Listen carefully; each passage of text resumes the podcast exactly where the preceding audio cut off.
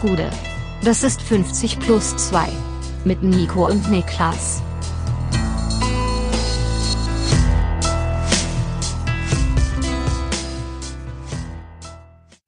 »50 plus 2 Bundesliga Vorschau Volume 3. Die letzten sechs Teams, wir sind angekommen in der Creme de la Creme der Bundesliga. Mein Name ist Nico Heimer und bei mir sitzt der Chefstrategist von Ferrari, Niklas Levinson. Ich lasse mir wirklich viele Schuhe anziehen, aber den nicht. Also, das ist. Ich glaube, ich glaube auch, dass schon Steff, Stra Strategist ist, glaube ich, nicht mal ein Wort, höchstwahrscheinlich. Das weiß ich nicht. Wir haben eben Stratege. schon über äh, trefflich über Wörter diskutiert, weil ich mit zwei Kollegen Scrabble gespielt habe. Oh. Und, hat, Und hat einer sich was erlaubt? Hat einer sich Wörter ausgedacht? Ich sag mal so, ich habe äh, dreifachen Wortset bekommen und 39 Punkte für das Wort Maxi. Ähm, Ma ist halt, okay. Es ist anscheinend ein Adjektiv aus der Modebranche. Du kannst zum Beispiel sagen, äh, der Rock ist Maxi. Ähm, Ma Maxi heißt wohl sowas wie Knöchel oder sowas, glaube ich. Ähm, also ich habe natürlich auf Verdacht gelegt, aber der Duden hat meinen Rücken gehalten, also und äh, hat am Ende auch ma massiv zu meinem Sieg beigetragen. Äh, Maxi hat dich gerettet, oder was? Maxi hat mich gerettet, ja. Und ansonsten, du bist ja jetzt offiziell im Urlaub seit äh, ein, zwei Tagen. Äh, was, was, was treibst du so? Was ich so treibe, ich habe meinen Laptop kaputt gemacht, Nicht wirklich. also den Bildschirm. Ma Hast du ihn geboxt? Nee, nee, ich hab, es war keine Wut, es war reine Dummheit, muss man in dem Fall sagen. Ich bin ja freitags nach Hause gekommen und habe mich dann abends ins Bett gelegt. Normalerweise bin ich jemand, der eine sehr harte Trennlinie fährt, was so ähm, Handy und Laptop im Bett angeht. Gehört da eigentlich nicht rein. Ist wie ein Hund, kommt bei mir nicht ins Bett. Normalerweise. Ähm, aber im Urlaub oder wenn ich bei meinen Eltern zu Besuch bin, habe ich so ein bisschen die Mentalität, ey, hier kannst du immer was gönnen und bist im Urlaub, Ausnahmeregelung, was auch immer. Hab mir selber quasi den Bescheid ausgestellt, dass es okay ist, im Bett noch einen Film zu gucken abends. Ähm, aber weil ich so hundemüde war von dem ganzen Tag von der Anreise, bin ich halt irgendwie sauschnell eingepennt und bin irgendwann, wie es so also ist, wachst halt wieder auf und bist so total desorientiert und willst einfach nur weiter schlafen und ich wollte einfach nur weiter schlafen und einfach nur schnell den Laptop-Bildschirm zuklappen und pennen. Hatte aber entweder vergessen oder in meiner Schlafbewegung ist es irgendwie verrutscht. Mein Handy lag auf der Tastatur und beim Zuklappen ist natürlich dann äh, der Ja. die, Hand, die Handykante hat dann Druck aufgebaut auf den Laptop-Bildschirm und der ist einfach gerissen. Ähm, ja, also wirklich saudumm. Wirklich sau, Ja. sau dumm. Und vor allem, ich war richtig müde, ich hab Bock, Bock gehabt zu pennen, aber durch diese Aktion bin ich so Sofort voller. Adrenalin gepumpt worden, ich konnte irgendwie zwei Stunden lang nicht einschlafen. Ja, verstehe ich. Weil man ja auch so sauer auf sich selbst ist zuallererst mal. Genau, ich war so sauer auf mich selber. Ich dachte mir so, also wie kannst du so dumm sein, du Vollidiot, Alter. Also wirklich, ähm, ja, es sind wechselbare Gefühle bis jetzt zu Hause. ja, das tut mir leid, das tut mir leid. Was ich heute nicht sehen ist, du sitzt im Bergtrikot vor mir. Das finde ich sehr, sehr gut. Ja, es ist kein offizielles Trikot, es ist ein Bergtrikot äh, Muster T-Shirt, das mein Vater mitgebracht hat. Der ist nämlich ähm, in der zweiten äh, Woche oder sowas bei einer Etappe in Belgien gewesen, kann auch die erste Woche noch gewesen sein, weiß nicht Nice. genau.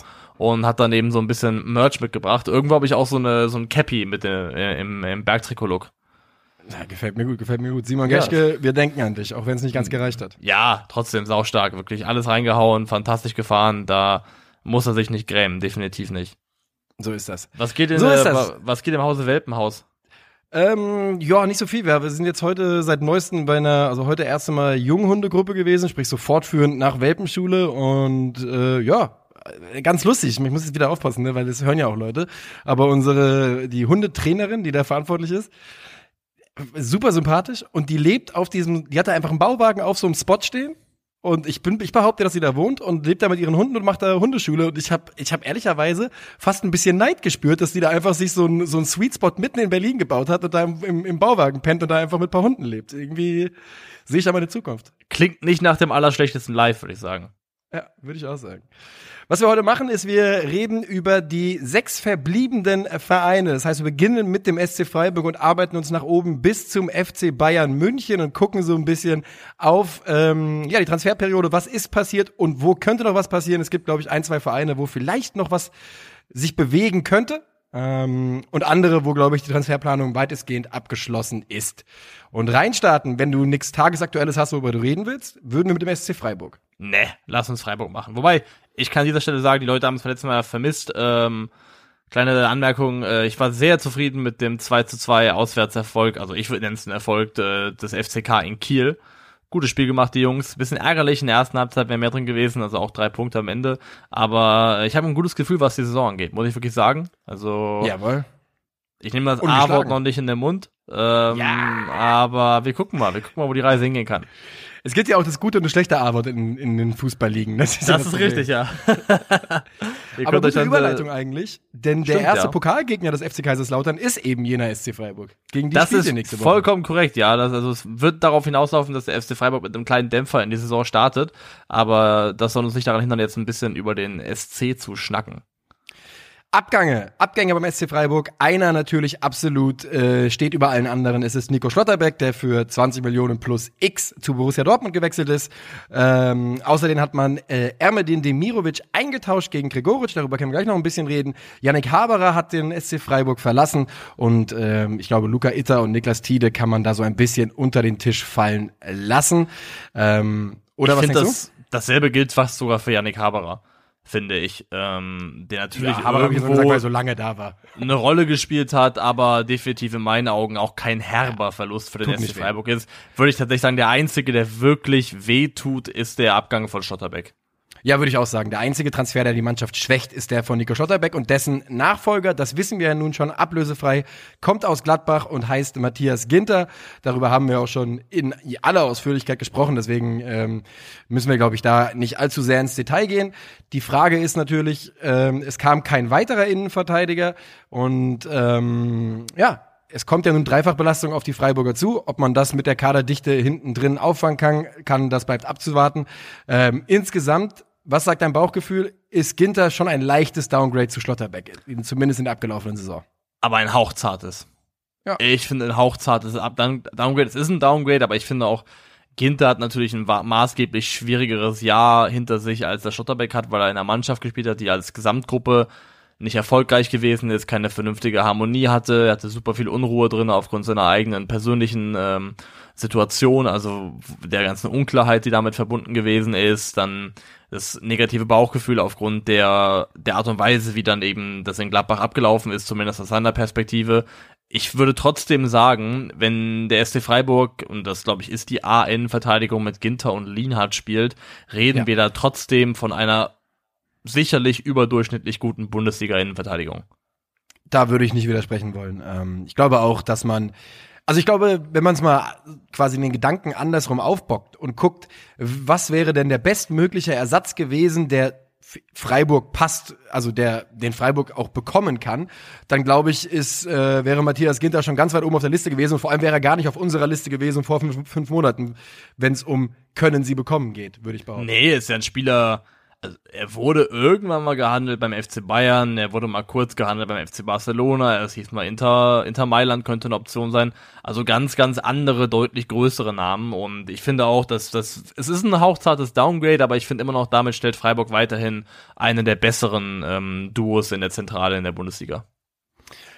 Richtig gearbeitet wurde ja an der Offensive bei den Freiburgern. Ähm, man hat Rizzo Doan geholt aus, vom PSV Eindhoven für 8,5 Millionen Euro, ein alter Bekannter, ähm, der ja ja schon in der letzten Saison, also nachdem nach seiner Saison bei Arminia Bielefeld, äh, war Bielefeld, ne? Ja, war Bielefeld. Aber vorletzte Saison, oder?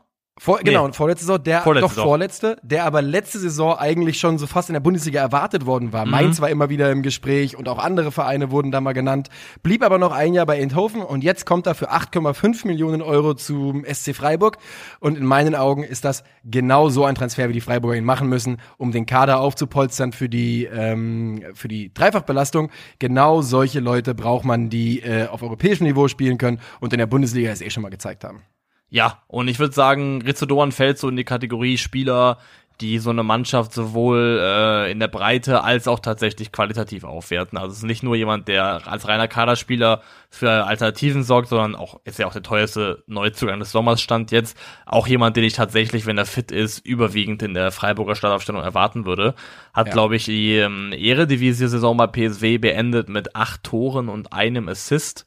Das ist jetzt auf der Assist-Seite auf den ersten Blick gar nicht so wahnsinnig viel, aber äh, Rizzadoren hat tatsächlich in der abgelaufenen Saison äh, sechs Pre-Assists gesammelt, ähm, also sechsmal den vorletzten Pass gespielt. Und ich habe mir tatsächlich all diese Szenen auch nochmal angeschaut, alle Pre-Assists von Rizzadoren und es sind genau die Dinge, die man, die wir von ihm kennen, die mit denen er diese Tore initiiert, nämlich schneller Antritt mit Ball, ähm, Dribbling ungelöst über ein, zwei Gegenspieler und dann das gute Zuspiel in die Spitze.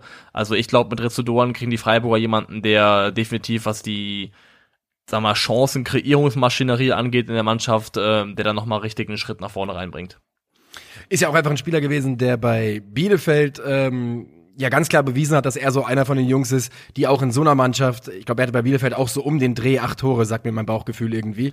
Und ich glaube, es war ein bisschen weniger. Ich glaube, es waren so, ja. ich hätte gesagt, ich glaube, vier Tore, fünf Vorlagen am Ende. Okay, okay. Ja, aber trotzdem ist es halt ein Spieler, der, der schon bewiesen hat, dass er selbst in einer schwächeren Bundesliga-Mannschaft in ja. der Offensive ganz gehörig beitragen kann. Und den jetzt in einer, ja, erwiesenermaßen besseren Bundesliga-Mannschaft zu sehen, ähm, gefällt mir gut. 8,5 Millionen Euro Ablöse, was sagst du dazu? Was ist da kurze Einordnung? Finde ich, glaube ich, äh, finde ich im Rahmen. Glaube ich, kann man zahlen für Rezodoran, geht in Ordnung.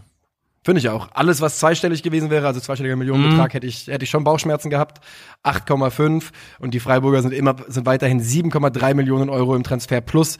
Das äh, finde ich schon in Ordnung, dann kann man das schon machen. Ja, gehe ich mit. Wir müssen Weiterer ja schon noch, ja, ja, bitte. Wir müssen bitte, ja über, den, über den Mann mit dem Schlegel sprechen, oder? ich weiß nicht, was es heißt. Erzähl's mir. Der Mann mit dem Schlegel? Ja, ich weiß Mich, nicht. Michael Gregoritsch, ah, der ja. habe ich das schon hundertmal erzählt ja, von ja, seinem Interview, wo er angesprochen seine eigenen Stärken meinte, er hätte schon einen ziemlich guten linken Schlegel. Ja. Was ja Michael auch stimmt. Gregoritsch, äh, das stimmt und er kommt im Tausch äh, mit Demirovic, der geht zum FCA und es ist relativ interessant, weil es sind zwei Stürmertypen, die vieles gemeinsam haben, aber ähm, eine große Sache trennt, zumindest mal in ihrer Bundesliga-Geschichte also beide sind ordentlich gegen den Ball. Ähm, beides sind Spieler, sind Stürmer, die gerne und viel arbeiten. Gregoritsch ist allerdings viel mehr Abschlussspieler, als es Demirovic ist. Demirovic ist jemand, äh, das hatten wir auch schon ein paar Mal besprochen, der ein gutes Auge für seine Mitspieler hat und häufig den letzten Pass spielt, während Gregoritsch eher ein Abschlussstürmer ist, zumindest im Verhältnis mit Demirovic. Und mein allererstes, mein allererster, ich muss ganz ehrlich sagen, ich habe es im ersten Augenblick nicht verstanden, den Tausch der Tenor, glaube ich, der ähm, weit verbreitete war, dass da die ähm, Augsburger die, die Freiburger abgezogen haben. Das hat, glaube ich, so das, das Grundge Grundgefühl bei den allermeisten nicht Leuten. Mal unbedingt. Findest du das? Findest du das? Nee, ich würde dem, ich, ich würde dem komplett widersprechen. Ich bin Findest der Meinung. Andersrum? Würdest du sagen, dass die Freiburger das gewonnen haben, diesen Deal? Ähm, ich, also ich glaube, der Deal geht für beide Seiten in Ordnung. Beide Seiten kriegen etwas, das sie brauchen in ihrer Mannschaft. Ich glaube, wenn wir in einem Jahr drauf schauen, wird der Deal für Freiburg besser gewesen sein als für Augsburg. Das könnte aber auch daran liegen, dass Freiburg einfach deutlich besser arbeitet als der FCR und da solche Sachen halt funktionieren auch mal, ne? Ja, wobei ich, ich finde, dass es auch für Augsburg eine gute Verpflichtung ist. Ich glaube nur, also Problem eins, ich bin ich meinte das Fan. Eher, ich meinte das eher im Sinne von, dass beim FCA Offensivspieler, das kann auch einfach mal nicht funktionieren. Bei Freiburg hat man das Gefühl, ist so die, die Nicht-Trefferquote bei Transfers einfach ein bisschen geringer. Das stimmt. Ich habe halt bei Augsburg, würde ich sagen, ist jetzt ein kleiner Sonderfall eingetreten, weil ich mit Enrico Maaßen erwarte, dass diese Mannschaft auch ein bisschen mehr nach vorne tut und dementsprechend auch Offensivspieler beim FCA in der kommenden Saison vielleicht ein bisschen mehr Raum haben, um zu glänzen und dich in, Szene zu setzen, als es zum Beispiel jetzt unter Markus Weinz jetzt zuletzt der Fall gewesen ist. Ja, es bleibt auf jeden Fall interessant. Äh, ich bin ähm, ja, ich mag Demirovic auf jeden Fall ganz gerne und äh, bin gespannt, wie Gregoric sich jetzt schlägt. Bitte. Der, der Grund, warum ich daran glaube, dass es klappt, unter anderem ist, dass ähm, Gregoric ähm, von seinen 37 Bundesligatoren, die er abzüglich Elfmeter gemacht hat, also hat mit Elfmetern irgendwie 41, ähm, 37 Nicht-Elfmeter-Tore, hat er 11 per Kopf gemacht. Das sind so roundabout 30 Prozent seiner Tore. Und das die Frei das ist relativ viel. Ähm, und Freiburg war gemeinsam mit den Bayern in der abgelaufenen Saison die Mannschaft mit den fünf meisten Flanken pro Spiel in der Bundesliga. Also ist von vornherein eine Mannschaft, die relativ viel über Flanken kommt. Und sie haben mit, mit ach, nicht Matthias, äh, nicht Matthias Günther, äh, sondern äh, Christian Günther natürlich, ähm, einen Außenverteidiger, der vom Flank reinen Flankenvolumen her zu den Top 7% der Außenverteidiger in Europa gehört. Also, und ich finde auch, dass Günther tatsächlich ein qualitativ relativ hochwertiger Flankenschläger ist. Und ich kann mir deswegen vorstellen, dass Gregoritsch da vorne im Sturmzentrum vor allem als ähm, Option, die du auf Kopfhöhe suchen kannst, relativ ja. gut funktioniert. Und ich glaube, Höhler laboriert ja gerade jetzt an einem Mittelfußbruch beim SC Freiburg. Das heißt, ich glaube auch, dass Gregoritsch gleich von Anfang an durchaus zu Minuten kommen wird. Und deswegen, ähm, das ist für mich so eine so ein kleiner, ja, so ein Name, der für mich Potenzial hat, eine positive Überraschung zu werden in der kommenden Saison. Daniel Kofi Kire, das ist ein Spieler, wo ich immer noch nicht weiß, ob ich den Namen halbwegs richtig ausspreche, der ähm, eine interessante Karriere ja gemacht hat. Also ich meine, die letzte Saison beim FC St. Pauli, da muss ich glaube ich keinem was zu erzählen. Ähm, da war er ganz einfach einer der absolut besten Spieler der zweiten äh, Fußball-Bundesliga. Aber ganz insgesamt mit 26 Jahren ja jetzt äh, zum ersten Mal bei einem Bundesligisten, wenn mich nicht alles täuscht. Also schon eher ein Spätberufener. Wenn man seine Karriere aber durchguckt, hat er, der hat kein einzig der hat kein einziges schlechtes Jahr gespielt in seiner Karriere. Kein einziges. Von ja. der Regio hoch, als er durchgekommen ist, er hat jedes Jahr zweistellig geliefert, was Scorer und Assists, äh, Tore und Assists kombiniert betrifft und war immer, immer, immer ein wichtiger Offensivspieler für jede Mannschaft, in der er war. Und das alleine reicht mir wirklich, um zu glauben, dass es auch äh, in der Bundesliga funktionieren könnte. Das wäre einfach der, der, der logische nachfolgende Schritt, genau wie du sagst, er hat es auf jedem Level, auf dem er es dann versucht hat, letztendlich auch hinbekommen. Und was natürlich klar ist, dass es in der Bundesliga in irgendeiner Form einen, äh, einen Bruch, äh, nicht einen Bruch, aber ein Abfallen geben wird der reinen Scorerzahlen, weil wenn er die Scorerzahlen in der Bundesliga repliziert, reden wir vom Spieler, der nicht äh, 4,5 Millionen ja. Euro kosten sollte, sondern mal mindestens 20. Ja. Ähm, aber ich glaube auch, dass es das, das ist ein Spieler, wo ich sagen würde, der ist mindestens ähm, für die für die Breite und die Möglichkeiten offensiv zu rotieren ohne großen Qualitätsverlust ähm, sehr wichtig für einen Sportclub. Und auch wieder mal einfach ein cleverer Transfer, denn du holst ihn aus der zweiten Bundesliga vom FC St. Pauli, die sind nicht aufgestiegen, da ist ähm, und war ja lange drin, die Hoffnung war da, bestimmt auch beim Spieler. Dann brauchst du, äh, dann brauchst du natürlich auch wieder Geld, um ihn nachzuladen. Er hat gezeigt, dass es für die zweite Liga, dass er da vielleicht sogar schon fast zu gut ist. Und einfach clever von den Freiburgern wieder mal. Und ganz insgesamt kann man auch wieder sagen, diese Transferperiode, wie unaufgeregt alles in Freiburg passiert, ist einfach, ist einfach schön zu beobachten ist es absolut blitzsauber. Der Kader ist in der Breite gut aufgestellt. Es gibt in der Spitze einzelne Leute, die wirklich äh, starke Fußballer sind. Also eine gute Achse hat diese Mannschaft auch zusammen. Also ist generell beachtlich einfach, dass sich Freiburg wirklich mittlerweile, also für mich festgesetzt hat, fast schon als Bundesligist, ja. den man eigentlich immer mal zumindest als Kandidat obere Tabellenhälfte mitführen muss. Ja, ähm, das haben sie auf jeden Fall. Und ich muss auch wirklich sagen, ich habe so ein bisschen durchgeguckt Störfaktoren, was lässt mich glauben, was ist, dass es nicht funktionieren könnte. Jo, das Einzige, was ich sagen kann, ist Dreifachbelastung. Die Belastung und ich ähm, habe noch so ein Fragezeichen dahinter, ob und inwiefern noch Dynamik reinkommt in die Personale Kevin, Kevin Schade. Der ist, glaube ich, auch ähm, angeschlagen gerade, ne? Ich habe jetzt mal vorhin geschaut. Ähm, ist, er hatte eine Bauchmuskelverletzung, eine relativ langwierige, ist, glaube ich, meine ich, auch in einer operiert worden, ist gerade in der Reha nach der Bauchmuskelverletzung. Aber es gab wohl schon ein Angebot aus Brentford, und die sollen mhm. wohl schon 15 Millionen Euro geboten haben, als Erstangebot. Und es soll auch ein zweites gegeben haben. Ähm, mal schauen, bis wohin die bereit sind, das zu treiben, weil irgendwann ist auch ein Punkt erreicht, wo du wahrscheinlich trotzdem sagst, ey, der hat ja noch verhältnismäßig wenig gespielt. Wenn wir hier über eventuell ja. 20 Millionen Euro reden, ist das schon wahnsinnig viel Geld. Ich würde mir wünschen, dass er bleibt, weil ich einfach gerne noch ein komplettes Jahr Kevin Schade sehen würde in Freiburg der ist ja allein aufgrund seines Tempos schon einfach, macht der Spaß. Das ist, glaube ich, in der abgelaufenen Saison der drittschnellste Spieler der Bundesliga gewesen. Ähm, und dem würde ich einfach gerne weiterhin beim Fre bei Freiburg sehen. Ich auch, kann ich absolut unterschreiben und du sagst es gerade schon, der Junge hat bis jetzt noch keine zehn vollen Bundesligaspiele nach ja. Minuten gemacht. Der hat 813 Einsatzminuten, vier Tore, eine Vorlage. Ähm, wir haben letzte Saison häufig einmal über ihn geredet, denn es ist einer dieser Freiburger Jungs, die da durchkommen und dann auch wieder brutal viel Spaß machen. Davon haben sie irgendwie im Schnitt ja fast einen äh, pro Saison, kann man glaube ich sagen. Haben wir noch äh, jemanden vergessen bei den Freiburgern? Also meine Akte Freiburg ist abgearbeitet. Dann äh, schicken wir uns selbst in eine klitzekleine Pause und machen dann weiter. Und zwar mit Union Berlin. Willst du uns Eisern. reinbringen?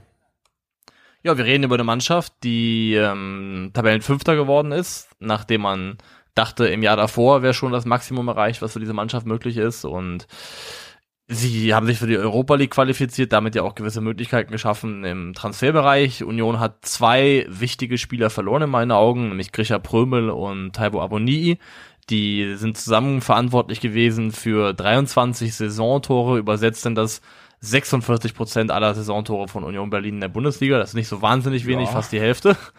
Also da ist schon Das ein bisschen was verloren gegangen. Also Grisha Prömel zum Beispiel, wenn man mal jetzt nachträglich die Statistiken anschaut, ist mit 0,3 Toren pro 90 Minuten einfach einer der torgefährlichsten Mittelfeldspieler Europas gewesen in der abgelaufenen Saison. Und das hat natürlich schon eine kleine Lücke gerissen. Krischer, ja.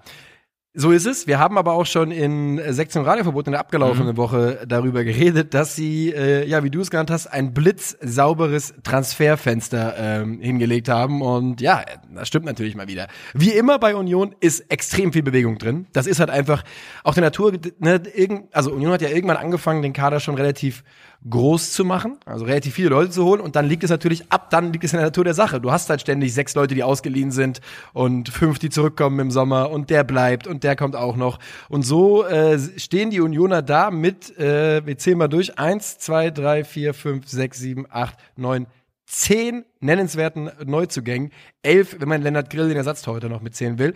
Das ist eine Ansage. Das ist eine richtig ordentliche Ansage, da sind gute Namen dabei, einige auch für die Ablöse geflossen ist. Ähm, worauf ich gespannt bin, ist so ein bisschen, wie dieses Grisha Prömel-Vakuum abgefangen wird. Also es geht ja vor allem noch um Torgefahr aus dem Mittelfeld zu erzeugen, wer Ja. da irgendwie den Job übernehmen könnte. Und ich bin wirklich gespannt darauf. Ich könnte mir vorstellen, er ist ja ablösefrei aus, Bo aus Bochum gekommen, aber ich könnte mir vorstellen, dass ähm, Pantovic eine überraschend äh, große Rolle spielen könnte in der neuen Union-Saison, so rein von den Anlagen her, weil der ist so jemand, der ist eigentlich zu langsam für die Außen, so auch wenn er da ab und zu mal gespielt hat ähm, und so in so einer Rolle von so einem entweder einem Zehner hinter der Spitze oder offensiver Achter passt er eigentlich sehr gut rein. In der abgelaufenen Saison auch hat ähm, Pantovic tatsächlich einen höheren äh, XG-Wert geliefert als ähm, Grisha Prömel, hat auch phasenweise offensiver gespielt, muss man dazu sagen, aber hat tatsächlich viele statistische Ähnlichkeiten, so dass ich mir vorstellen könnte, dass was das reine Offensiv-Output angeht, ähm, Pantovic echt ein Kandidat sein könnte, um so ein bisschen Teil von dem zu sein, was dieses Grisha Prömel-Vakuum füllen soll. Ja, mein Bauchgefühl wäre auch, dass er der designierte Nachfolger sein soll. Vor allem, wenn man halt guckt, äh, wer sonst noch so geholt wurde, gerade im zentralen Mittelfeld. Äh, Yannick Haberer hat mir gerade schon mal angesprochen. Da erwarte ich eine Rotationsrolle.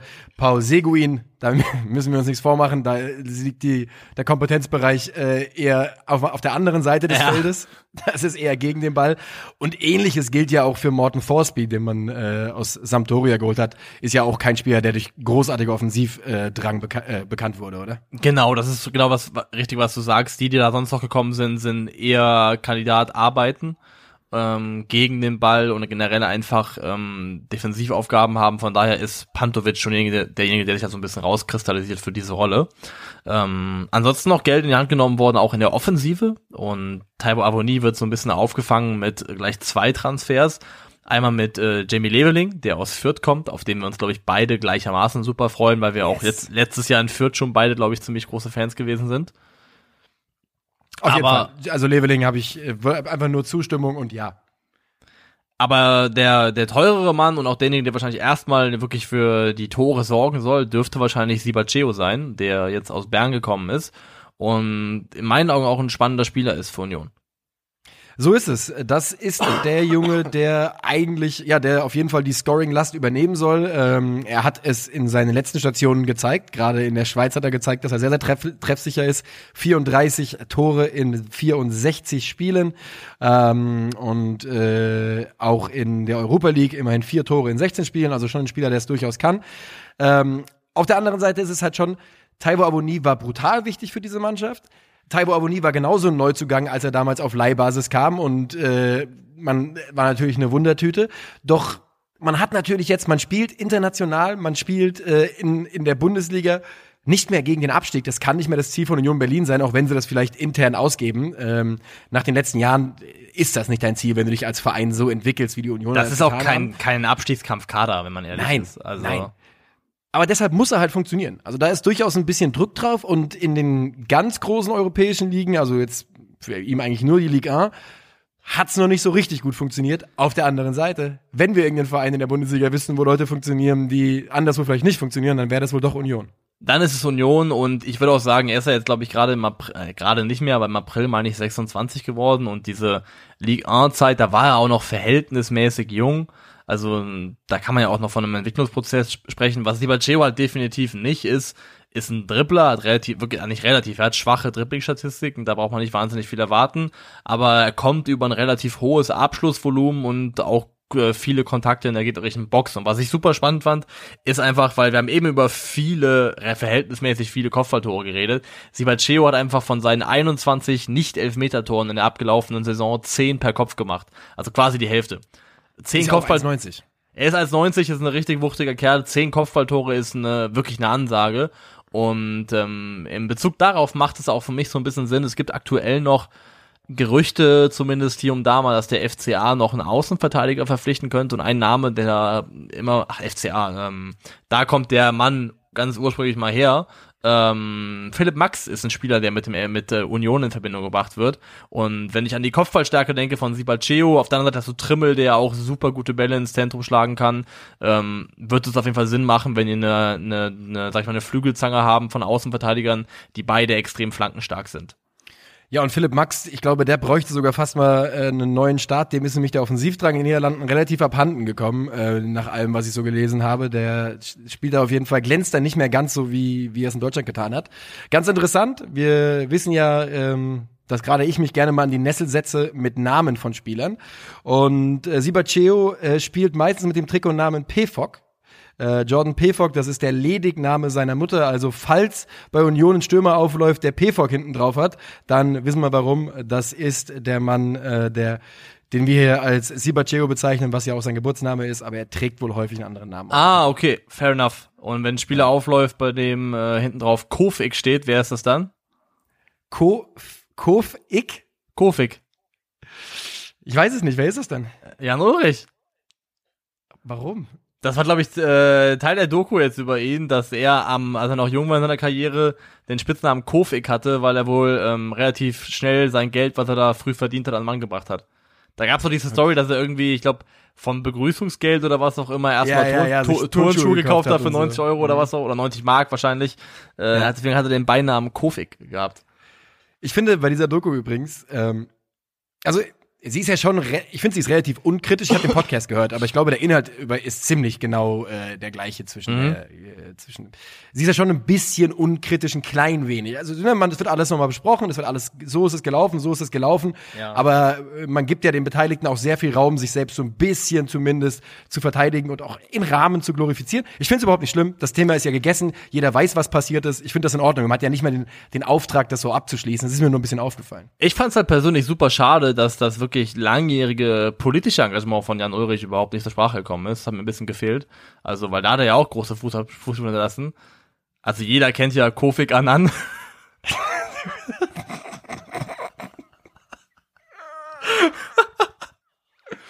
Ehemaliger EU-Generalsekretär für alle, die es äh, EU? Nee. Ich glaube, äh, äh, UN, glaube ich. UNO. UN. Uno, der Uno. Der, äh, der hat immer gerne äh, plus zwei und plus vier gelegt, der bei Uno, der UNO-Generalsekretär.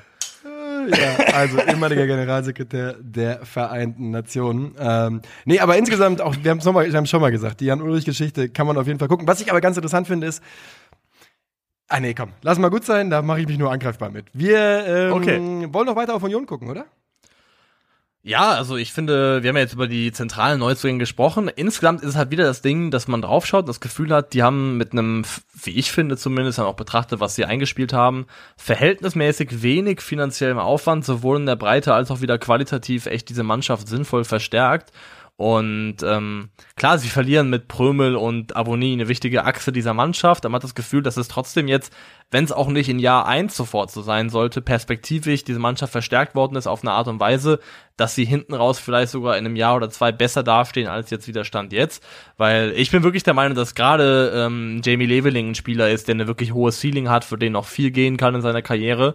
Und ähm, das könnte so sein, dass Union hier wirklich den den Weg der stetigen Verbesserung einfach auch weitergeht. Ja, also ich meine, irgendwann muss der fast mal einen, einen, ja, einen Stopppunkt finden, dieser, dieser Weg, denn der nächste Punkt ist halt Champions League und dann, ne, also irgendwie, wie, wie, ich meine, wir haben schon gesagt, der Gesetz der Serie sagt, die werden Dritter in dieser Saison. Ja. Ganz so weit oben habe ich sie aber dann noch nicht, um mal unserer Calcio Berlin Prognose vorzugreifen. Nee, also wirklich, also bei allem was Gutes, aber wenn die Champions League erreichen, dann, dann fange ich an, Dinge in Frage zu stellen. Ja, Dann müssen wir über die Bundesliga nochmal reden, wahrscheinlich. Insgesamt aber wieder ein Kader bei Union, wir haben es schon gesagt, der verstärkt worden ist, der, ähm, ja, wie es halt so ist für einen Verein, der gerade erst so in diese Sphären emporstößt, wichtige Spieler abgeben muss. Im Winter ist ja erst Max Kruse gegangen, darf man auch nicht vergessen, wie wichtig der war. Jetzt ist es eben Taiwo Avoni und äh, trotzdem sollte die die abgelaufenen zwei Jahre allen Union-Fans eigentlich ein ganz gutes Gefühl geben, dass man das intern wird kompensieren können. Zumindest hat das bis jetzt immer gut funktioniert. Ja, und ich gehe davon aus, dass es also ich finde jetzt, also die, die Messlatte anzulegen, dass diese Mannschaft wieder Fünfter werden muss, sonst wäre es eine enttäuschende Saison, das halte ich für Quatsch, das ist, glaube ich, ein bisschen hochgegriffen. Aber sie sind absolut equipped dafür, wieder definitiv, sage ich mal, Platz äh, 8 aufwärts zu belegen. Das halte ich für diese Mannschaft definitiv für möglich. Und damit machen wir das Buch Union zu? Ja? Ja, ja. doch, doch. Und gehen nach Leipzig. Und bei RB Leipzig bin ich mir relativ sicher, dass noch ein bisschen was passiert und zwar an äh, sowohl auf äh, der Zugang als auch auf der Abgangsseite. Dieser Kader scheint mir noch nicht äh, fertig. Nee, und da bahnt sich ja ein Transfer an, wo ich glaube ich so mal das Gefühl hatte, dass vereinsübergreifend auch ja. Leute, die mit diesem Wechsel auch gar nichts zu tun haben oder hatten, weil sie weder Hoffenheim noch was weiß ich BVB-Fans sind, einfach so ein kollektives Gefühl von ist, alter Scheiße, warum machst du denn das jetzt? Ja, und das ist David Raum, der unmittelbar vor einem Transfer zu RB Leipzig stehen soll, der deutsche äh, Nationalspieler, Linksverteidiger, einer der aufregendsten Newcomer der abgelaufenen Saison. Wir wisst, ihr wisst es alle, ein Außenverteidiger mit unglaublichem Offensivdrang, mit unglaublichem Tempo, mit einer Dynamik, der es einfach, wenn der Junge zündet, sau viel Bock macht zuzugucken, der einen richtig mitreißt. Und du sagst es, äh, man hat das selten gesehen, glaube ich, eigentlich in dieser, in der Form, weil er war ja eigentlich bei einer Mannschaft, die in Deutschland nicht wohl gelitten ist mit der TSG Hoffenheim oder ist da auch Stand jetzt noch. Und trotzdem haben, haben sich doch viele, viele Fans ein bisschen in ihn verliebt und jetzt die Reaktion war genauso. Mein, mein Mainz-Kumpel hat reagiert, wie ich reagiert habe, wie mein Schalke-Kumpel reagiert hat und alle gleich haben Kopf geschüttelt und gesagt, muss das wirklich sein? Genau, weil das einfach so ein Spieler ist, der hat halt eben, also ist auf der Bühne aufgetaucht in Fürth, da hat man ihn A wahrscheinlich relativ wenig gesehen, die meisten, und B, also, also Fürth passt jetzt nicht in diese Reihe der Clubs, aber ist halt auch ein Verein, der, sage ich mal, jetzt die meisten Leute außerhalb des Clubs selbst und Fans des Vereins jetzt nicht so wahnsinnig begeistert und emotionalisiert. Dann ist jetzt eben Hoffenheim gewesen, wo dasselbe der Fall ist und so ein bisschen hat man das Gefühl jetzt okay, weil es gab ja Gerüchte um den BVB, die relativ heiß waren. Manchester United wurde auch als möglicher Abnehmer genannt, dann irgendwann auch, glaube ich, mal kurz Manchester City. Gut, die sind auch wieder ein anderes Thema, aber gerade United und BVB wären so Vereine gewesen, wo man so sich richtig vorstellen könnte, halt einfach, sag ich mal, mit in Anführungszeichen guten Gewissens dem Kerl auch einfach zuzugucken und Spaß ja. an seinem Fußball zu haben. Und wenn der jetzt nächstes Jahr für Leipzig spielt und da halt wahrscheinlich trotzdem mal irgendwie seine fünf Tore macht und äh, zehn vorbereitet oder was auch immer, der da an Statistiken raushauen wird, dann ist es für ihn persönlich natürlich super nice, aber ich kann mich da halt nicht wahnsinnig viel drüber freuen mehr.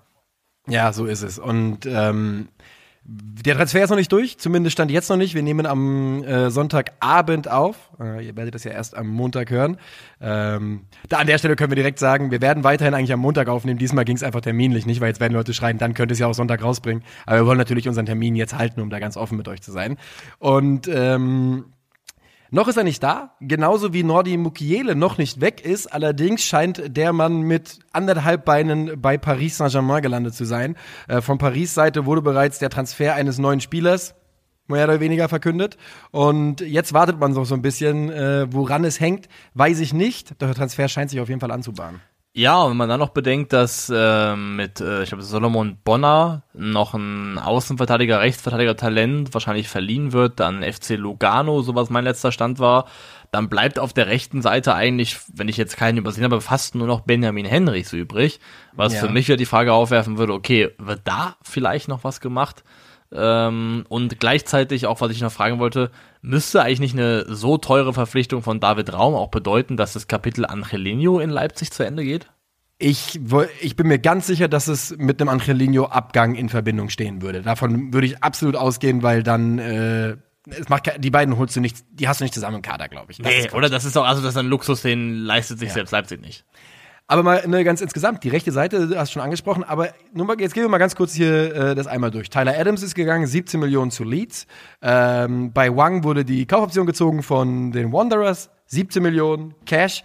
Brian Brobbery ist der Jahrhundertraub, den, den RB Leipzig da durchgezogen hat, auf jeden Fall. Äh, ablösefrei vor einem Jahr geholt, überhaupt nicht spielen lassen, für 16 Millionen zurückverkauft. Die haben echt, also für verhältnismäßig durchschnittliche Spielerqualität wirklich unverschämt viel Kohle bekommen. Dass du für die drei ja. Nasen 50 Millionen mitnimmst, ist schon echt eine Sauerei. das ist es wirklich. Und auf der Habensseite bis jetzt fix von dem, ich lasse die U19-Spieler mal raus, die von äh, Leipzig hochkommen.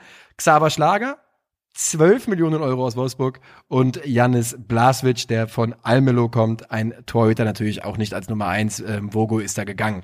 Und das lässt mich nämlich genau, wie du gerade gesagt hast, ich glaube, dieser Kader hat noch richtig Baustellen, denn ja. ich glaube auch, dass Konrad Leimer zum FC Bayern noch nicht, noch nicht gegessen ist, das Thema. So, da hatten wir äh, ganz kurz technische Probleme, deswegen steigen wir jetzt hier wieder ein und gucken dann, dass ich das nachher ein bisschen zusammenschustere. Ich habe es ja auch verkackt, immerhin. Äh, über Conny Leimer haben wir gesprochen ähm, und du hattest gerade gesagt, dass du dir absolut vorstellen könntest, dass der Transfer eher diesen Sommer noch über die Bühne geht, weil er den Vertrag nicht verlängern wird. Und das äh, wollte ich nochmal so bestätigen und das glaube ich eben auch.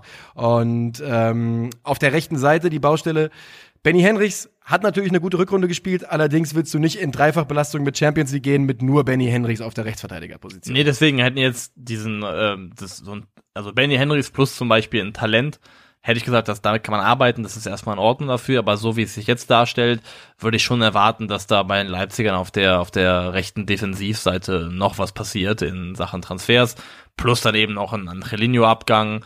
Ähm, mal gucken, wenn Leimer tatsächlich gehen sollte, wie das dann gestaltet wird, ob man dann sagt, okay, wir haben ja immerhin Xaver Schlager geholt oder ob das dann nochmal da eine Planstelle öffnet. Moriba ist ja auch wieder da, der hatte jetzt keinen glorreichen, äh, keine glorreiche Zeit in Spanien, aber ja. äh, irgendwann muss man einfach aufgrund dessen, was man diesem Mann zutraut, wohl, muss man auch ein bisschen auf ihn vertrauen, glaube ich. Das ist halt eine gute Frage, ob der, ob der das Vertrauen kriegt oder jemals kriegen wird, ob das noch eine Sache ist, die, also ob er überhaupt nochmal richtig Thema wird, ernsthaft als Leipzig-Spieler, da habe ich so aktuell so ein bisschen meine Zweifel dran. Ähm, wer tatsächlich nochmal ernsthaft Thema wird als Leipzig-Spieler, so das sieht zumindest gerade aus, ist der gute Herr Sörlot, der wirklich eine grauenhaft beschissene Zeit hatte, als er nach Leipzig kam. Da hat ja echt für den armen Kerl ja. nichts funktioniert am Anfang. Und äh, aber Josef Pausen fehlt jetzt erstmal, glaube ich, verletzungsbedingt und das glaube ich auch noch bis in den September rein. Und gleichzeitig muss Sörlot seine Sache in der Vorbereitung wohl so gut gemacht haben, dass Tedesco ihm zumindest schon mal in Aussicht gestellt hat, dass das schon sein könnte, dass er in Leipzig eben doch noch eine sportliche Zukunft hat. Auch nicht interessant. Ich meine, aus dem Bauch raus hat der Mann auf jeden Fall 22 Millionen gekostet, glaube ich. Hatte Leipzig mal für ihn bezahlt. Das ist ja durchaus auch eine, eine Summe, wo man von seinem Spieler auch so ein bisschen sich erhoffen kann, dass er eine Rolle spielt bei, beim Verein irgendwann. Definitiv, definitiv. Also die, die Laie ist auch, glaube ich, nach Sociedad ganz okay verlaufen, oder? Also die Laie in Sociedad war in Ordnung. Die ja, war in Ordnung, ne? Deswegen bekommt er auch vielleicht mit einem anderen, mit einem etwas breiteren, äh, breiten Brust zurück. Hat damals einfach, glaube ich, einen schweren Stand gehabt, ähm, weil er sich da messen lassen musste mit Spielern, die einfach in Leipzig funktioniert haben und dann so ein bisschen, ja, da, blöd dastand, weil er einfach auch echt unglücklich aussah in manchen Szenen, so ein bisschen hölzern und unbeholfen. Ja. Aber ähm, who knows? Und mein letztes Ding, was ich für Leipzig nochmal unterstreichen wollen würde, ist ähm, erstmal Thema Unkunku, das ist vielleicht die wichtigste Personalie des gesamten Sommers, das es geschafft haben, mit ihm Jawohl. zu verlängern und ihn davon zu überzeugen, noch ein weiteres Jahr zu bleiben. Ähm, aber was mich schon mal, mich positiv stimmt, Leipziger wahrscheinlich eher so nicht, ist äh, die 5 zu 0 Testspielpleite gegen Liverpool. Darwin Nunez, da war er plötzlich. Das war, muss auch ärgerlich gewesen sein für die ganzen Fans von anderen englischen Vereinen, die ihn äh, schon als Flop des Jahrhunderts abgetan haben, weil er irgendwie bei einem Wald- und Wiesentest in den USA gegen was auch immer, ähm, einmal über den Ball gehackt hat und da geschrieben haben, 80 Millionen down the drain. Jetzt macht er plötzlich Tore gegen Leipzig, was eine Kacke. Das muss so ärgerlich sein. Die, für die ist es sehr ärgerlich und für Leipzig war es aber, glaube ich, auch ein heftiges Alarmsignal. Ähm, ich habe mir ja. die, die Zusammenfassung nochmal angeschaut vom Spiel und die, ganz viele von diesen Toren entstehen einfach, also Kampel macht es einmal und ich glaube, ich glaube auch Haidara macht es einmal auch. Ähm, mit Ball gegen Liverpool Überzahl ins Dribbling zu gehen in der eigenen Hälfte und werden dafür komplett abgestraft. Also gerade so der, der Leipziger Spielaufbau sah wirklich so aus, als ob er noch ganz, ganz viel Luft nach oben hätte. Jetzt darf man die Testspiele nicht allgemein generell nicht so hoch hängen. Allgemein und generell ist dasselbe Worte, hätte ich seine mir sparen können. Nennt man, glaube ich, nennt man das Tautologie? Ich würde es einfach eine Doppelung nennen. Ich möchte das kurz checken, ob das tatsächlich eine Tautologie ist und sich dann gelohnt Tautologe wird. Niklas Levison be- betreibt Live-Recherche. Live, Was ich nochmal sagen wollte ist, der Ja, Kader in diesem Leipzig-Kader ist so eine Frechheit, äh, die Qualität im Leipzig-Kader ist so brutal immer noch. Ja, stimmt? äh, Tautologie, Sachverhalt und entsprechender Ausdruck, in dem eine Aussage doppelt vorhanden ist. Das Beispiel von denen ist ein bisschen eklig. Äh, der Ausdruck weißer Schimmel ist eine Tautologie, weil die Eigenschaft weiß bereits in der Bedeutung von Schimmel enthalten ist. Es gibt doch auch schwarzen Schimmel. Was ist das für eine Lügenseite auf? Lügen.com? Ich bin auf lügen.com, aber die haben jetzt zumindest bescheinigt, dass eine Tautologie etwas ist, wo man äh, zweimal im Prinzip dasselbe beschreibt. Also eine überflüssige Sache. sagt. Okay.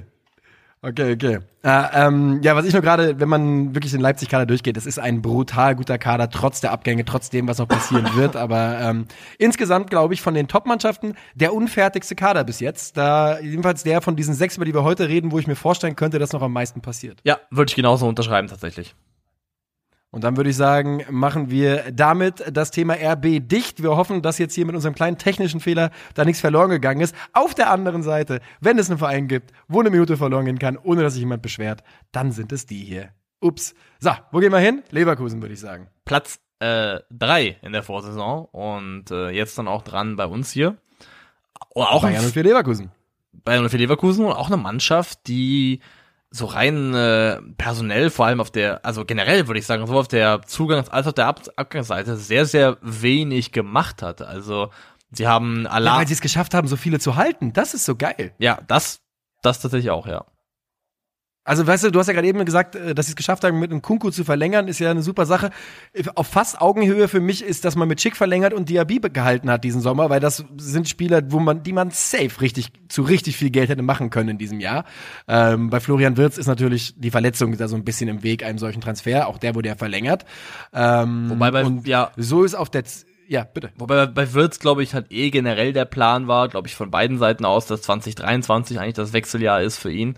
Ähm, aber die Verletzung hat, also so zynisch das klingt, Leverkusen zumindest geholfen, da in diesem Sommer so einen Deckel drauf zu halten. Und ja, du hast schon gesagt, ich glaube, Diaby hat jetzt auch gerade vor ein paar Tagen erst dann auch selber mündlich gegenüber der Rheinischen Post bestätigt, dass er in Leverkusen bleiben wird und damit auch das Ding en endgültig zugemacht. Und dass die wirklich Schick und Diaby halten, macht Leverkusen fast schon automatisch zu einer der stärksten Mannschaften in der kommenden Bundesliga-Saison. Ja, ich glaube, du hattest immer noch die, den longest, den longest running Hot Take in unserer Geschichte, dass sie dieses Jahr Meister werden, oder nicht? Oder war das Krögi? Du hast gesagt, die werden Vize. Einer von euch beide hat gesagt Vize, der andere hat gesagt, die werden Meister. Da musste ich nicht mehr ausspringen auf den Hot Take. Wir haben mal, glaube ich, Hot mal, Take wir haben mal, glaube ich, eine, zusammen äh, eine SRV-Folge gemacht, die den Namen trug, Ja. äh, Bayer Leverkusen Meister 2023. Also, wenn, Ja. wenn nicht jetzt, wann dann? Ähm, aber ganz ehrlich, ich finde auch, wir reden ja gleich noch über Dortmund. Selbst nach dieser BVB-Transferperiode, ähm, die ja als alle eigentlich als relativ stark bezeichnet haben, natürlich jetzt durch die schlimme Diagnose von Haller noch eine Delle bekommen hat, eine nicht eine sehr eine, ja nicht unerhebliche, kann man trotzdem finde ich einen Case dafür machen, dass Bayer Leverkusen auf dem Papier mit dem zweitbesten Kader der Bundesliga in die Saison geht. Also ich finde, man kann einen Case dafür machen, dass der Leverkusener Kader besser als der Dortmunder ist.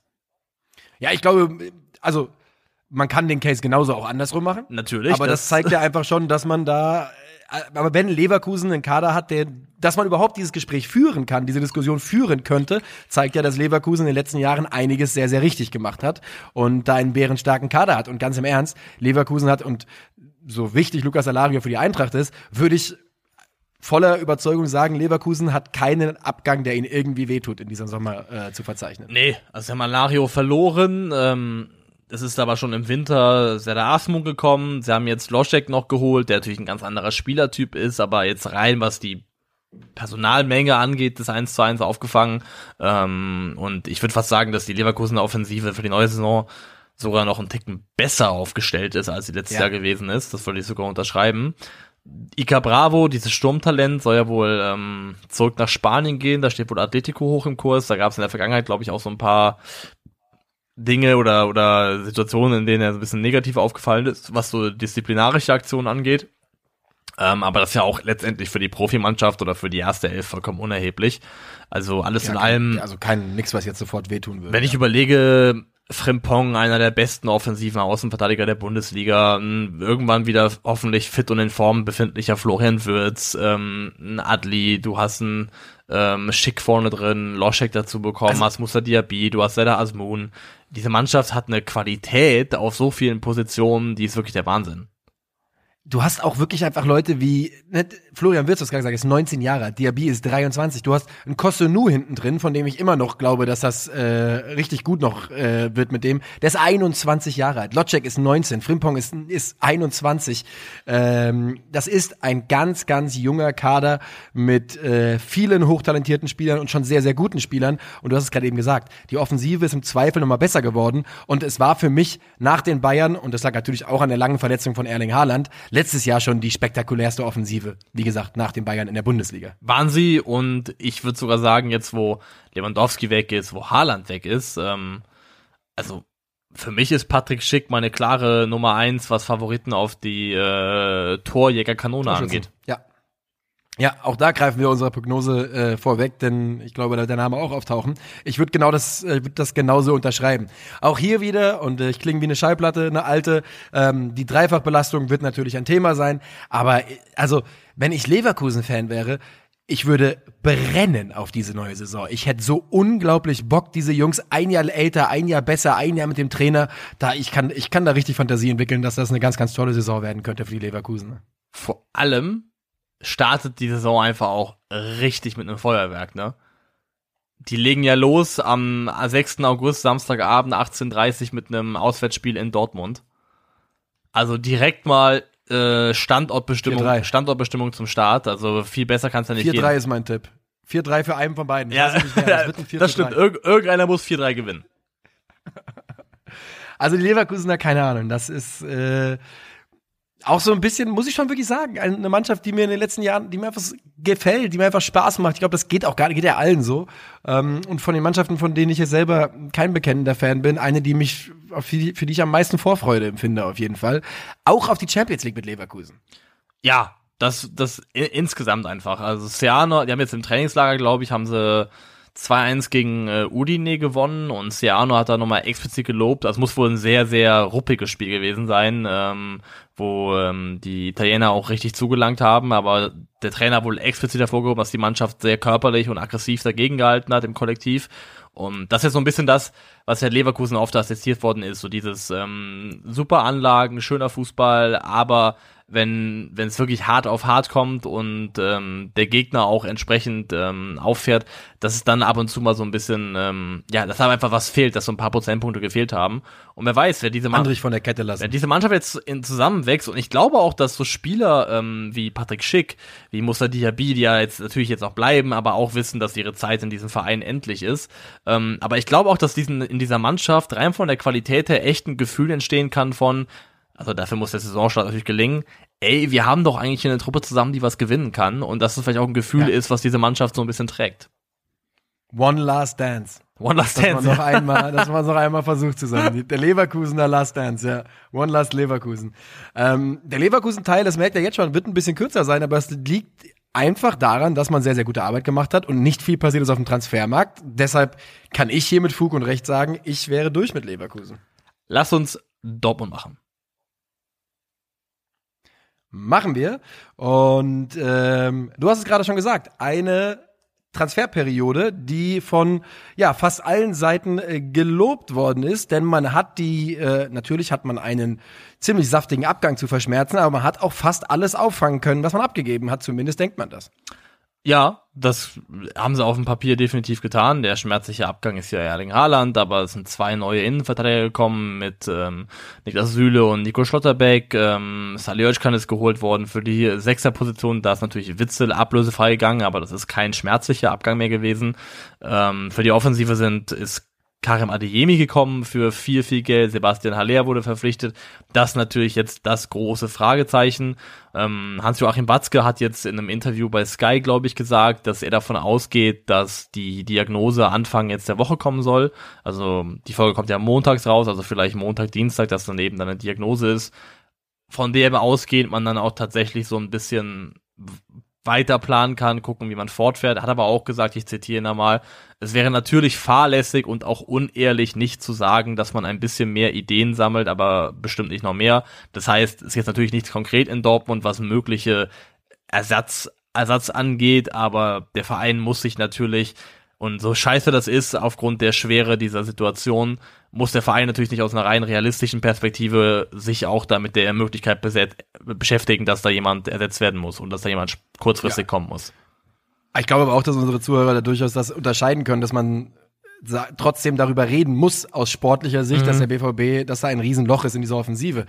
Und dann lass uns direkt mal da bleiben. Wir haben ja auch an dieser Stelle schon, ich kann es auch nochmal sagen, wir wünschen Sebastian Aller eine rasche Genesung, ein ein Spieler, ein ganz, ganz toller Spieler und ich hoffe, dass er einfach gut zurückkommt.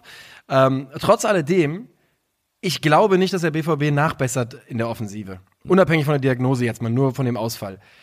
Und meine, meine These dazu wäre, ich glaube, du musst den Jungs da vorne, einem Mukoko, Adeyemi und auch Malen, schon das Gefühl geben, dass man auf sie baut. Und wenn du da noch einen klassischen Neuner reinholst, ich bin mir einfach nicht sicher, ob das da richtig reinpasst ins Gefüge, ob du dann nicht auf Sicht mindestens einen sehr unglücklichen Spieler hast und der könnte dann entweder Mukoko heißen oder Neuzugang X. Ich habe lieber, ich habe halt lieber einen unglücklichen Spieler und einen, der dafür 20 Tore schießt, als äh, vier zufriedene, die alle nicht über 10 kommen. Ja, aber ich weiß nicht, ob du jemanden bekommst, der 20 Tore schießt, ehrlicherweise. Hm, weiß ich nicht. Also, kommt natürlich drauf an, wen du findest und wie sehr du ihn in Szene gesetzt kriegst. Aber das ist halt generell so ein Thema, das mich beim BVB gerade noch beschäftigt. Ich habe heute so ein bisschen rumgebastelt mit diesem Kader und mal so ein paar Spieler auf dem imaginären Fußballfeld hin und her geschoben.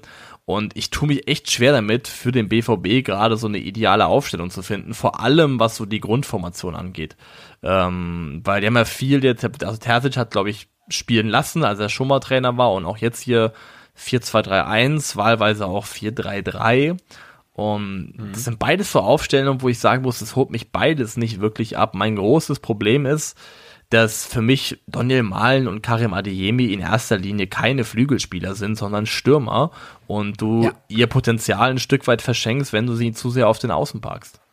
Aber was ist denn mit einem mit einem 4-3-3 in Anführungszeichen mit mit Reus als äh, Verbindungsspieler hinter Adeyemi und Malen? Da hast du natürlich keinerlei Körperlichkeit, aber brutale Geschwindigkeit in der Offensive. Also das kann man auch 4-3-3 nennen. Ich habe es ja aufgeschrieben jetzt auch als meine aktuelle Ideallösung wäre 4-3-1-2, wo du halt genau hast, das ist ein Dreier Mittelfeld. Ja, das ist das, was ich meine, ja. Genau, ja. und hast dann eben einen Reus, der so hinter den beiden in der Doppelspitze spielt. Ich hätte auch gesagt, Stand jetzt, mit dem Spielermaterial, was du gerade jetzt hast, und die Saison startet ja jetzt schon am Freitag oder, glaube ich, im, im Pokalspiel äh, gegen 1860, ist für mich eine Doppelsturm aus äh, Malen und Adeyemi die Ideallösung.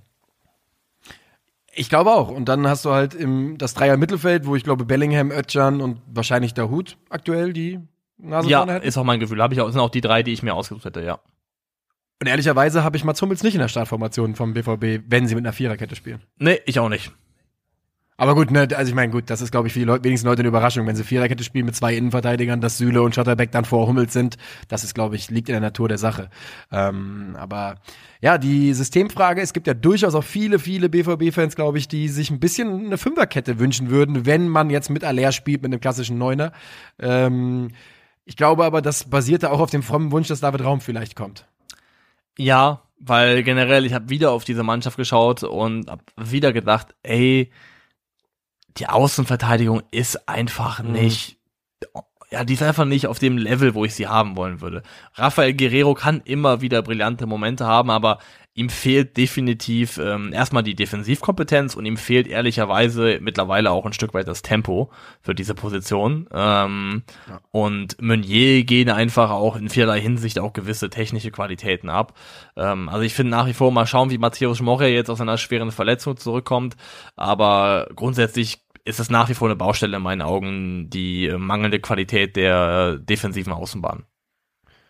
Ich finde alleine, dass ähm, wie viel Hoffnung auf Tom Rote gesetzt wurde an der Spätphase der letzten Saison, als er irgendwie zwei Einsätze in der Bundesliga bekommen hat, zeigt schon, wie dünn diese Seite beim oder die Außenverteidigerpositionen besetzt sind beim BVB. Ähm, die ja, das macht durchaus, ist durchaus die größte Baustelle, würde ich auch sagen. Und ich bin mir wirklich relativ sicher, dass der BVB David Raum wirklich gerne geholt hätte ähm, und dass man vielleicht erst ein bisschen Geld einnehmen muss noch gerade, bevor man eben noch mal, man hat ja schon über 80 Millionen ausgegeben jetzt diesen Sommer. Genau, ich glaube, hätte der BVB es zum Beispiel geschafft, also in irgendeiner Form, da reden wir jetzt nicht von, von Gewinn beim Verkaufen wahrscheinlich oder von, von viel Geld, aber erstens Nico Schulz abzuladen, der ja auch irgendwie viel Gehalt besetzt Und vor allem, glaube ich, wäre es vielleicht möglich gewesen, zum Beispiel relativ frühzeitig Manuel Akanji zu verkaufen. Für eine Summe, sage ich mal, roundabout um die 20 Millionen Euro. Dann, glaube ich, hätte man bei David Raum vielleicht tatsächlich ernst machen können. Ähm, der Zug ist jetzt abgefahren, so wie es aussieht. Die Chance ist weg, die hat man verpasst. Ja. Aber er wäre definitiv für diesen Kader ein absoluter Segen gewesen.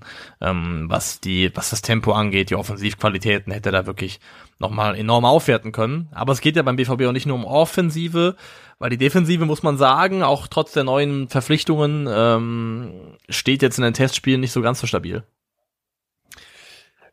Entschuldigung. So ist es. Und ähm, auch da ist, es wird gehustet, es wird geschnupft. Auch da ähm, beim BVB ist, glaube ich, noch nicht das letzte Wort äh, gesagt. Ähm, ich glaube, ich finde, Sebastian Kehr macht den Eindruck, dass er sehr umtriebig ist dass er bereit ist, ähm, schnell zu entscheiden, wenn es sein muss und wenn er kann. Also ich kann mir absolut vorstellen, dass noch was passiert. Ähm, der BVB ist ja inzwischen auch einfach eine, wenn man so die Gerüchte sich mal so durchliest, die es um die Dortmunder immer gibt. Du findest ja wirklich jeden 17- bis 18-Jährigen, der, ja. äh, der der ordentlich, ordentlich Fußball spielen kann in der BVB-Gerüchteküche. Ich könnte mir aber durchaus vorstellen, es gibt schon ein paar Sachen, die mir ein bisschen Sorgen machen. Und eine davon ist zum Beispiel, du hast so, und ich nenne es jetzt mal, und das ist ein unschönes Wort, ähm, so ein bisschen die Altlasten. Weil ich zum Beispiel nicht glaube, dass, man, dass Emre Can eine große Zukunft hat beim, äh, bei Borussia Dortmund. Und ich bin mir sicher, dass er einen großen Vertrag hat, einen sehr großen Vertrag aber ich sehe nicht, wie das, wie es mit ihm zum Beispiel unbedingt weitergehen soll in einer wichtigen Rolle. Nee, also ich muss auch sagen, also wenn ich die BVB-Mannschaft mir jetzt in meinem Fantasy-Ding aufstelle und egal was für ein Grundgerüst ich wähle, Emre Can steht nie in meiner ersten Elf. Und das ist schon ehrlich gesagt ziemlich ja, traurig für ihn, trau, aber komplett richtig so nach der abgelaufenen Saison. Ist es nach allem, was er in Dortmund gezeigt hat, ist es richtig so. Das war nicht genug und ähm, Emre Can man, das ist nochmal ein anderes Thema, vielleicht nicht für heute, aber da wird man irgendwann nochmal auf die Karriere vielleicht drauf gucken und sagen, das ist deutlich weniger gewesen, als man gedacht hätte vielleicht. Ja, so fühlt sich an. Also irgendwie so ein bisschen, dass da, also irgendwann mal ja ganz viele Vorschusslorbeeren am Start waren und er für viele große Vereine gespielt hat, aber bei all diesen großen Vereinen irgendwie es dann nie geschafft hat, nachhaltig restlos zu überzeugen. Das ist zumindest so der Eindruck, der bei mir hängen bleibt bisher. Ja, ist es ja auch. Und du hast ja gerade gesagt, ich meine, wenn man nur auf dem Papier hat der Mann das Bayern-Trikot getragen, das Dortmund-Trikot, Juve, Liverpool, das ist schon, also ich meine, das ist schon nicht so schlecht, ja. Man, kann man überhaupt nicht drüber reden, äh, kann man überhaupt nicht drüber streiten, aber trotz alledem ist es eben, ähm, ja, ich glaube, beim BVB neigt sich die Zeit eher dem Ende zu. Eine weitere Personalie, die ähm, jetzt Rückendeckung bekommen hat, ist Julian Brandt. Mhm. Der tauchte zwischenzeitlich auch immer auf so einer Liste auf, wo es hieß, kann gehen, soll gehen. Ähm, Finde aber, dass, ich meine, der Mann hat doch alles dafür getan nach der, in der abgelaufenen Saison, dass er zumindest die Chance hat, sich nochmal weiter zu beweisen. Ich glaube auch nicht, dass Julian Brandt gehen wird. Ich glaube, er wird bleiben nee. und wird dann je nach Grundgerüst so auf so einer offensiven Achterposition, glaube ich, jemand sein, der sich da die abwechselt, die Klicke in die Hand gibt, je nachdem nach Ausfall dann auch mal Rollen bekleidet auf anderen Positionen. Aber ich glaube auch, dass Julian Brandt bei BVB bleibt und sich das definitiv verdient hat. Was finde ich jetzt die letzten Wochen zeigen, und vielleicht ist das auch eine gute Brücke zum letzten Verein, über den wir heute sprechen, ist, ähm, und da finde ich, kann man ausklammern, was jetzt unglücklicherweise ähm, bei Sebastian Haller passiert ist, selbst mit dieser Verpflichtung einfach nur auf dem Papier genommen, wie sie ist. Ähm, es gab mal so einen Zeitpunkt gefühlt schon vor, sagen wir mal, vor sechs Wochen war das schon so, oder vielleicht sogar noch länger her.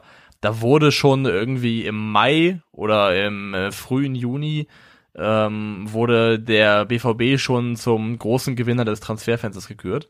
Da wurde schon Haken. Transfermeister. Da, da wurde, schon, da wurde schon gesagt, hier, Transfermeister BVB, Haken dran, wunderbar und neuer Meisterkandidat. Und ich muss ganz ehrlich sagen, die, der FC Bayern hat die, äh, hat die Titanhandschuhe angezogen und ja, äh, einfach richtig ausgeteilt. Und ich finde, das zeigt ja. genau das, das haben wir, glaube ich, auch gesagt, dass man vielleicht noch ein paar Wochen warten sollte, bis man da versucht, irgendwie Fazit zu ziehen. Weil der FC Bayern hat einfach ernst gemacht und äh, bei allem, was der BVB gut gemacht hat, die Kräfteverhältnisse zwischen beiden Mannschaften wirken nach dieser Transferperiode trotzdem noch relativ klar abgesteckt.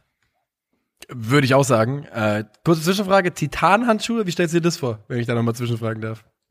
Ich habe, ich habe, gab's das nicht sowas, Titanhandschuhe? Ich glaube, es gibt Quarzhandschuhe, Sand, halt Sandhandschuhe. Ja, Quarzhandschuhe, stimmt, die nimmst du, wenn du jemanden auf die Backen hauen willst.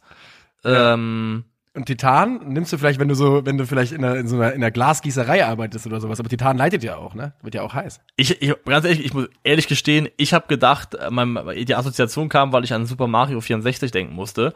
Und ähm, da gab es so ein Level, da gab es so Dinger, so, so Dinger, die gegenspringen konnte der Mario und dann wurde er so überzogen von so einer silbernen Flüssigkeit und war so eine Zeit lang Oh, unver okay. unverwundbar. Und ich dachte immer, das wäre Titan gewesen. Deswegen, also es war eine sehr wenig durchdachte ähm, Nintendo 64 Assoziation, die ich da durchgearbeitet habe.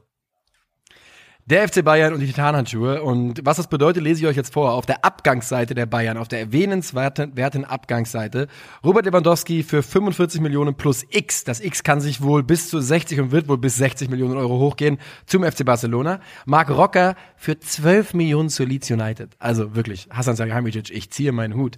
Omar Richards für 8,5 zu Nottingham Forest und Lars Lukas May geht für 1,6 Millionen Euro zum FC Lugano. Und auf der Ankunftsseite, da wird's richtig saftig jetzt. 67 Millionen Euro plus X, Mathis de Licht. Sadio Mané kommt für 32, Ryan Gravenberg kommt für 18, Maswari, Mas, Maswari, ich kann es nicht sagen, Mas, Masraui, oder? Masraoui, so, Masra, ich krieg's einfach, ich kann es nur wirklich nicht sagen. Masraoui kommt ablösefrei von Ajax Amsterdam und fertig ist ähm, das nächste FC Bayern Super Transferfenster, wo sie mal so richtig durchgeladen haben, das Magazin. Wenn wir noch bedenken, dass mehr oder weniger jetzt feststeht, dass Matthijs Te Matthijs Tell kommen Yes. wird, ähm, eines der wohl angeblich größten Sturmtalente in dem Alterssegment, der Kerl ist glaube ich 17 Jahre alt, äh, von Start Rennes, da werden wohl nochmal 30 Millionen aufgerufen, roundabout, ähm, möglicherweise noch ein Conny Leimer, wo wir auf jeden Fall über 20 Millionen reden werden, definitiv. Dann sind wir mit Tell, das ist ja schon quasi durch, ähm, sind wir schon round, so grob bei 150 Millionen Euro Ablöse. Ich glaube, dass, ich glaube fast, das ist das teuerste Transferfenster in der Clubgeschichte des FC Bayern. Das habe ich jetzt natürlich nicht parat, aber aus dem Bauch würde ich da komplett unterschreiben. Al- Weil wie, also wie sollte sich es sonst zusammensetzen? Kann nur das Hernandez-Fenster sonst Genau, und das war, glaube ich, 139 Millionen oder sowas. Ich habe eben nachgeschaut, ich sage nur glaube, weil ich irgendwann in den 90ern aufgehört habe zu scrollen, aber ich werde jetzt sehr überrascht, wenn es plötzlich heißt, äh, 1976, Das kann ich garantieren. 1976 350 Millionen Mark ähm, wegge Ja. weggepulvert. Aber so oder so wirklich dicke, fette Fische an Land gezogen. Der Kader sieht brutal aus. Wirklich brutal. Wird die Ermangelung einer klassischen Neun, und aktuell ist ja Zirkzi zum Beispiel da, ein Problem bei den Bayern werden? Das ist für mich die allergrößte Frage. Der Trainer hat wohl eine relativ klare Idee, wie es aussehen soll mit einer so einer Doppelspitze aus Gnabry und äh, Mane. Da, ich meine, das ist immer noch besser als neun, fast alles, was in der Bundesliga so rumläuft als Doppelspitze, obwohl beides keine klassischen Stürmer sind. Ich glaube, es ist, be- es ist Ähm, besser als alles, was in der Bundesliga rumläuft. Ja, Punkt. Punkt. Außerdem sehen, äh, sieht, deutet sich eine Dreierkette ganz, ganz stark an. Also wirklich eine Dreierkette, nicht so wie in der abgelaufenen Saison so eine, so eine Mischform. Ähm, und ähm, ja, und das könnte eben bedeuten, dass der FC Bayern mit einer richtigen Systemumstellung reingeht. Dreierkette, zwei Stürmer vorne drin, aber die ganz große Frage, und die gebe ich damit direkt mal an dich weiter, denn ähm, glaube, wir stoßen da ein ähnliches Horn, ist kein klassischer Neuner. Wie lange kann das gut gehen? Ja, also man muss ja sagen, jetzt holen die Bayern wahrscheinlich noch mit Matthijs Tell einen Stürmer, das war 17 Jahre alt und auch wenn das noch nicht durch, durch ist, hat ja Julian Nagelsmann schon gesagt, ähm, dass es jemand ist, der perspektivisch vielleicht 40 Tore machen kann, aber man wäre froh, wenn er in der neuen Saison 10 macht, das ist glaube ich da die Zahl, die genannt worden ist, das habe ich Ja. 1,83 groß. Ähm, ganz kurz, seltsame Aussage von, also komische Aussage, aber gut. Kann man, kann man drüber streiten, wie man die Aussage findet, definitiv, das ist möglich. Ähm, aber das ist ja nicht derjenige, der dann irgendwie dann dieses Vakuum jetzt sofort füllt. Ich wäre zumindest davon sehr überrascht. Und wenn man sich den Test anschaut, den die Bayern hatten gegen Manchester City, den haben sie mit 1 zu 0 verloren. Das Spiel hatte viele widrige Umstände. Das musste ja, ich glaube, mehr als einmal äh, unterbrochen werden aufgrund der ähm, Witterungsbedingungen. Ähm, der Schiedsrichter war ganz, ganz schwach in der Partie. Aber ähm, die Bayern haben extrem viele hohe Bälle in dem Spiel gespielt. Wirklich viele hohe, lange Zuspiele.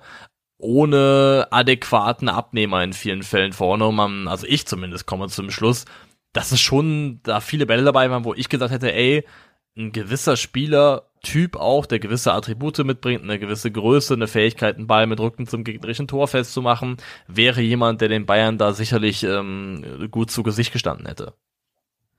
Und genau das ist mein ganz großer Punkt. Ich bin, ich glaube, wir machen uns beide nichts vor, dass die Bayern Meister werden werden. Auch Mhm. mit, äh, auch, auch Auch mit ohne klassischen Neuner, Junge, Junge.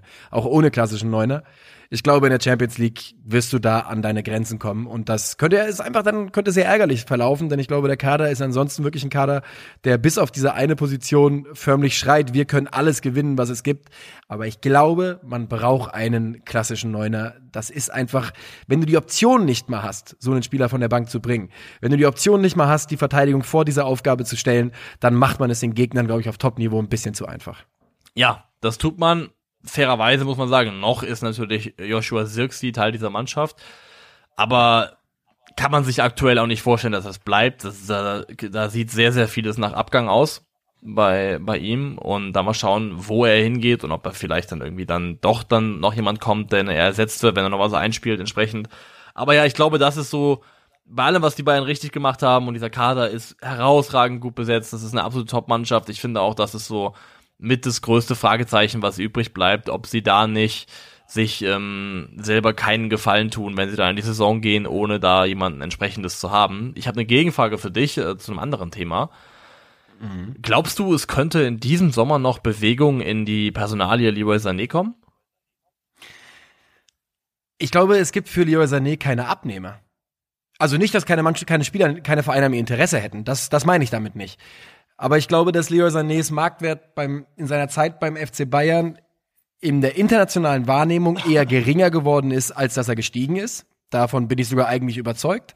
Und ich glaube, dass dann mit den Ak ich glaube einfach, dass die Abnehmer, dass das Publikum für den Transfer von Leroy Sané ist ziemlich klein und ich glaube, der müsste erst noch mal eine richtige Brechersaison hinter sich bringen, äh, um wieder ein bisschen mehr Begehren zu wecken. Und ich weiß, dass der tolle Zahlen auch letzte Saison wieder hingelegt hat, aber ähm, bei Leroy Sané sind eben auch die Maßstäbe ein bisschen anders. Maßstäbe anders und also den guten Teil der Saison hat er definitiv in der Hinrunde gehabt. Hinten raus ist es dann wieder deutlich schwächer geworden und ähm, ja, ich, wenn ich jetzt die Bayern-Offensive aktuell durchgehe, ich denke an Mané, ich denke an Nabri, Thomas Müller, Kingsley Coman, äh, auch Jamal Musiala, ja? ähm, ganz schön voll. Und ich habe all die Namen, die ich jetzt genannt habe, in meiner persönlichen Hackordnung wahrscheinlich stand jetzt erstmal vor Leroy Sané. Und mhm. das könnte schon echt eng werden, was Spielzeit angeht. Und sein Anspruch ist ja auch nicht Edeljoker beim FC Bayern zu sein.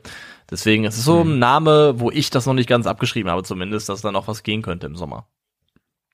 Das wäre äh, eine interessante Wendung, aber du hast natürlich schon recht. Der Kader ist da vorne, gerade mit diesen Spielern, die auf die flexibel. Ne, wir tun ja die ganze Zeit so, als wären jetzt Gnabry und Manet plötzlich so irgendwie falsche Neuner oder sowas. Das sind eigentlich alles Flügelspieler mal gewesen, die Jungs, bei der, die einen mehr, die anderen weniger. Und Leroy Sané ist eben auch einer von denen. Und ja, ich glaube auch, dass ähm, dadurch, ich glaube nicht, dass da diesen Sommer Bewegung reinkommt. Vielleicht lesen wir ein paar Gerüchte. Aber wenn du mich jetzt fragst, ob Leroy Sané am 31. Dezember noch beim FC Bayern ist, dann bin ich ehrlich, ehrlicherweise davon überzeugt. Was man nicht unterschätzen darf, auch ist, wie krass genervt er vielleicht irgendwann von Thomas Müller ist ey, dieser Livestream oder was auch immer das war, was Thomas Müller da im Flugzeug abgefeuert hat äh, auf seine Bayern-Kollegen, das, das ist wirklich, du weißt ganz genau, das ist unerträglich. Du weißt genau, was es für ein Typ ist. Also das, das Flugzeugding war ja das eine. Jetzt gibt's ja noch ein neueres aus so wie aus dem, wo die am Abend am Tisch sitzen heraus, wo er glaube ich auch neben, wo Thomas Müller neben Manuel Neuer sitzt und auch wieder Leroy Sané irgendwie anspricht und dann irgendwie zu ihm sagt, geile Friese oder sowas und die Kamera so auf ihn draufhält. Und ganz ehrlich, ich lese aus dem Gesicht von Leroy Sané einfach nur, Digga, bitte lass ja. mich einfach in Ruhe. Lass mich einfach bitte in Ruhe. Im Flugzeug haben die Gesichter von Joshua Kimmich, Serge Gnabry und Leroy Sané genau dasselbe gesagt in dem Video, was ich gesehen habe. Alle drei Gesichter haben gesagt, bitte sprich mich nicht an. Und mal, ne, nur mal so in einem Nebensatz. Die, also, dass man die ganze Zeit irgendwie Witze über die Frisuren von Gnabry und Sané machen muss, keine Ahnung. Ja, es ist auch ein ausgewähltes Publikum. Ähm, Thomas Müller, Mann. Naja, trotz alledem, werden die Bayern Meister dieses Jahr? Fragst du mich das? Ich wollte uns hier quasi so rausschmeißen mit einer, ah, guck mal hier, wer wird denn Meister? Die große Frage. Was, was, was fällt dir einmal so eine Frage zu stellen? Ja, wirklich, Drecksau. Drecksau. Äh, natürlich, wenn die Bayern, natürlich, wenn die Bayern Meister. Natürlich. Also, ja. bei dem Material, bei den Spielern, die die verpflichtet haben, Sadio fucking Mané, Matthijs de Licht, Basraoui, Ryan Gravenberg, ey, die haben sich so krass verstärkt. Die Mannschaft ist so gut. Es ist einfach für mich unvorstellbar, dass es nicht passiert. Das würde ich so unterschreiben. Und alles weitere, was ihr über unsere Bundesliga-Prognosen wissen wollt oder wissen könnt, das erfahrt ihr in zwei Wochen auf Calcio Berlin. Äh, dann wird nämlich unsere Prognose kommen, also höchstwahrscheinlich in der Woche vor dem ersten Spieltag. Ich glaube, das passt zeitlich am besten. Und ansonsten habe ich nichts mehr heute. Und du? Nee, ich glaube, wir kehren uns jetzt hier schon raus. Ich sitze hier auch in einem echt stickigen Zimmer mittlerweile und Ich muss hier auch, mal dringend, Alter. dringend raus. Ähm, mal gucken, was jetzt noch zu essen gibt, ob, ob, äh, ob die Mama was gemacht hat. Wir hoffen es und wir sagen liebe Grüße an deine Eltern auf jeden Fall. Die ganze äh, 50 plus 2 Community grüßt. Ja, richtig den aus, und richtig den aus. ähm, habt du noch einen schönen Tag und wir hören uns bald wieder. Euch allen sage ich herzlichen Dank für eure Aufmerksamkeit. Macht's gut.